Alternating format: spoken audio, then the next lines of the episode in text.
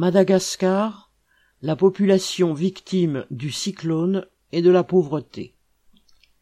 Après avoir touché l'île Maurice et la Réunion, le cyclone Batsirai s'est renforcé, parcourant 500 kilomètres sur les eaux de l'océan Indien et a frappé l'est de Madagascar sur une bande de 150 kilomètres.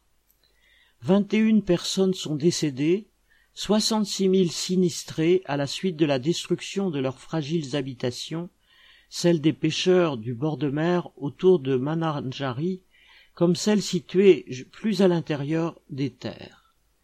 Ceux qui vivent de l'agriculture ont vu la terre inondée, la forte pluie de fin de cyclone menaçant les rizières de la zone ouest. Les toits de centaines d'écoles et de centres de santé se sont envolés. Fin janvier, une grande partie des 28 millions d'habitants avait déjà subi une tempête tropicale, avec pour conséquence 58 morts, 132 000 sans-abri, d'innombrables maisons effondrées ou emportées par des glissements de terrain. Ces déluges n'ont cependant aucun impact sur la sécheresse qui frappe le sud de l'île, provoquant chez plus d'un million d'habitants un état que les organismes internationaux nomment malnutrition aiguë accompagnés de poches de famine, dans lesquelles les villageois n'ont rien à manger, rien à semer. Certains trompent la faim à l'aide d'indigestes tubercules trouvés dans la terre ou de pulpes de cactus. Toute proportion gardée et en amont de sa course, du 3 au 5 février, Batsirai a provoqué dans le département français de la Réunion des dégâts bien moins tragiques. Douze habitants ont été blessés et dix mille autres privés d'électricité ou d'eau, tandis que l'équipage d'un pétrolier échoué près de la côte a pu être évacué.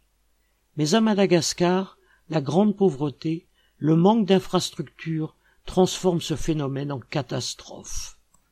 Il en va de même pour les conséquences de la sécheresse, dont une étude scientifique de World Weather Attribution estime qu'elles dépendent beaucoup plus de la pauvreté des habitants de la région sud que du changement climatique. D'une part, dans une région où la pluie est vitale pour les cultures et l'élevage, la sécheresse prolongée est un problème crucial. D'autre part, la pandémie de Covid a provoqué l'effondrement de l'activité économique et notamment de celle des agriculteurs. Ceux d'entre eux qui cherchaient d'autres petits emplois dans les périodes de mauvais rendement n'en trouvent plus. Loin d'être seulement naturelle, la catastrophe qui frappe la population travailleuse de Madagascar est décuplée par le sous-développement que tout le système de domination impérialiste contribue à maintenir. Viviane Lafont